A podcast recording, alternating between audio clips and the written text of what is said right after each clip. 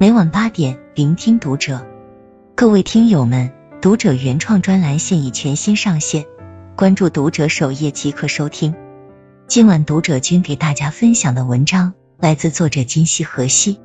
监控下一对八十岁夫妻的生活，暴露了人到晚年的真相。年纪越大，越冷漠。最近网上的一段视频让很多人破防了。视频里显示，外孙女查看老家监控时，发现两位八十岁的老人从白天到黑夜，几乎都在围着炉子玩手机。老人的子女都在外地工作生活，家里只有两个空巢老人守着老房子，从早到晚，窗外从明到暗，他们的孤独仿佛穿过屏幕，直戳人心。人到中年，每每看到父母孤独的身影，内心都久久不能平复。前段时间看过一条李冰冰的采访视频，视频中她回忆起十几岁上学时的事情。父亲用一根扁担挑着行李送她去上大学，扁担一头是用被子打包的行李，另一头是家里斥巨资买的一个樟木箱子。李冰冰看着父亲的身影，心里五味杂陈。那时候她和父亲的关系还非常亲近，但是最近几年父母逐渐年老。他也人到中年，反而发现跟父母没有那么亲近了，彼此之间竟然变得十分生疏。我不明白为什么我这么爱他们，我这么孝顺，我们之间还是有了隔阂。李冰冰的这句话说出了无数成年人的心事。我们明明渴望与父母亲近，却又常常和父母游离在两个割裂的世界。这样的情形在中国家庭并不罕见。以前。父母是监护人，是引路人，他们站在孩子面前无所不能。现在孩子长大独立，可以独自闯荡了，孩子和父母的角色不知从何时起开始对调。父母不再强势，甚至开始有些唯唯诺诺，生怕打扰我们的生活。曾经弱小的一方变得强势，强势的一方却开始变得小心翼翼。这样的落差成为很多人的心结。我们明明那么爱父母，可为什么却渐行渐远？父母的小心翼翼是一道欲言又止的伤。作家麦家曾讲过自己的故事。小时候的麦家和父亲的关系非常紧张，即便时过境迁，已经和父亲和解，他还是忘不掉那份伤痛。从小就没有学会放松，一辈子都在紧张。后来麦家当了父亲，他与儿子之间也开始了宿命般的战争。高中开始。儿子便把自己封闭了起来，整整三年时间，关上自己的房门，不准父母进入他的房间，拒绝跟父母对话。儿子每天的日常不是上网打游戏，就是聊天、恶作剧。卖家不知道怎么办，只能小心翼翼的陪在他身边。为此，卖家每周挑选一本书，附一张自己的读后感，夹在书里，放在儿子的房门前。不管儿子看不看，卖家每周都会坚持去做，一坚持就是整整三年，直到儿子再次把房门打开。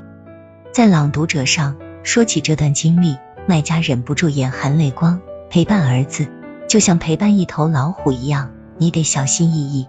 在和儿子的相处中，卖家才渐渐意识到，正是父亲埋下读书的种子，才让今日的自己和儿子有了庇荫之所。卖家的父亲是个农民。只读过一年私塾，但就是这样一个没什么文化的农民，用自己的方式帮助儿子走上了人生正轨。一九七七年底恢复高考，父亲觉得来年上高中可能会遇到政策变化，结束推荐，恢复考试。于是父亲开始有意关心卖家的学习，鼓励他好好读书。家有良田，可能要被水淹掉；家有宫殿，可能要被火烧掉。肚子里文化。水淹不掉，火烧不掉，谁都拿不走。这句在卖家看来颇为矫情的话，即便在后来与父亲决裂的那些年，依然被他奉为人生准则。年少不懂父母恩，读懂已是中年人。等到卖家成为父亲，用一个父亲的眼光和视角看待问题，才彻底理解父亲当年的小心翼翼背后是一份沉甸甸的守护。正如一位主持人所说。如果你哪天突然意识到你的父母开始对你小心翼翼，不要以为那真的是出于恐惧，那是出于一份深沉的爱。父母之爱子，则为之计深远。从年轻时的深谋远虑，到年老时的默默退出，只有为人父母后，才能懂得父母的爱，或严厉，或沉默。爱的形态一直在变，内核却从未变过。只是读懂时，已到中年，只剩万般无奈。父母留给孩子最后的爱是不添麻烦。想起我的朋友宋晨的故事，宋晨的母亲在生他的时候难产离世，童年时期他和父亲相依为命，经常勤工俭学补贴家用。后来父亲上了年纪后不幸中风，失去了劳动能力。等到宋晨结婚，宋父连个像样的嫁妆都拿不出来。宋父一直觉得亏欠女儿，平时大事小事基本都不会麻烦女儿，生怕连累她。结婚以后，宋晨经常会回老家看望父亲。前段时间，他回家发现父亲的腿肿了，脸上也有一道擦伤。他问怎么回事，父亲只说是摔了一跤。父亲闪躲的眼神让宋晨觉得事情没那么简单。在他的追问下，父亲说了实话。看到隔壁老张捡一袋子矿泉水瓶卖了不少钱，这不我也想试试，结果一不小心被三轮车撞了。听完，宋晨抱怨父亲这么大的事也不和自己说，万一有个三长两短就麻烦了。父亲十分难为情的说：“你买房子我一分钱没给，从小你跟着我没少受罪，现在成家立业不能再给你添麻烦了。”宋晨跟我讲完自己的事。我们俩不禁陷入沉思，不知从什么时候开始，子女应尽的义务成了父母口中的添麻烦。子女上班挣钱不容易，难得有个周末，又害怕打扰子女休息，明明身体抱恙十分难受，又怕给孩子添乱子，一拖再拖。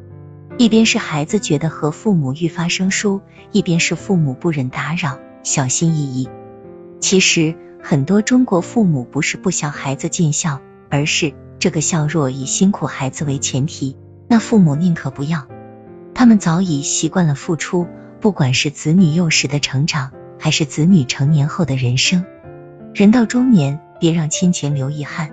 有诗曰：“丹结心里终为子，可怜天下父母心。”父母子女一场，注定是一场轮回的辜负。前半生，父母是子女的参天大树，保护幼苗茁壮成长。后半生，子女是父母的守护天使，守护老人健康平安。人到中年，除了多回家看看老人，还有很多细节值得我们用心去做。一、回应父母的聊天邀请。心理学上有个词叫正向反馈，即不管是对还是错，不管做的结果如何，我们都希望从他人的身上或者从外界得到回应。这是孩子内心的需求。也是父母真实的情感状态。当父母主动跟你聊天，并大方展示自己的生活和新爱好时，作为子女不要吝啬溢美之词。这时不妨多多肯定父母的努力。虽然你上年纪了，但老当益壮，这种学习劲头值得点赞。长此以往，不仅能拉近彼此的关系，而且在无形中也帮父母二次成长。保护父母的被需要感。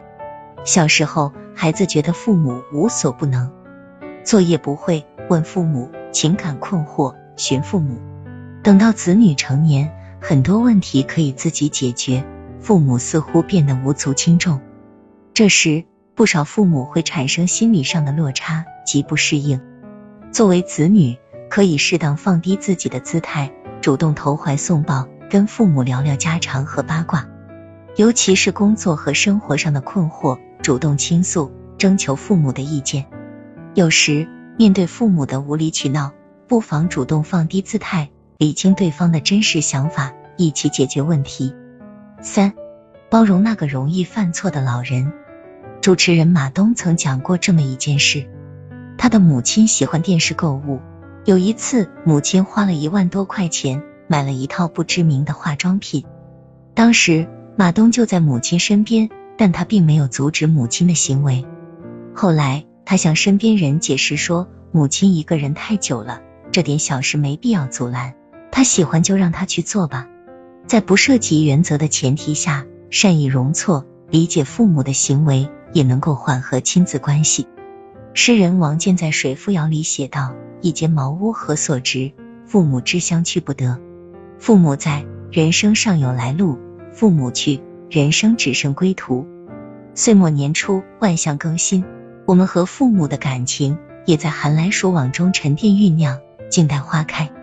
所以，当你发现父母在你面前变得小心翼翼时，不妨对他们耐心一点，再耐心一点，就像他们对我们小时候那样。没事，慢慢来，我等你。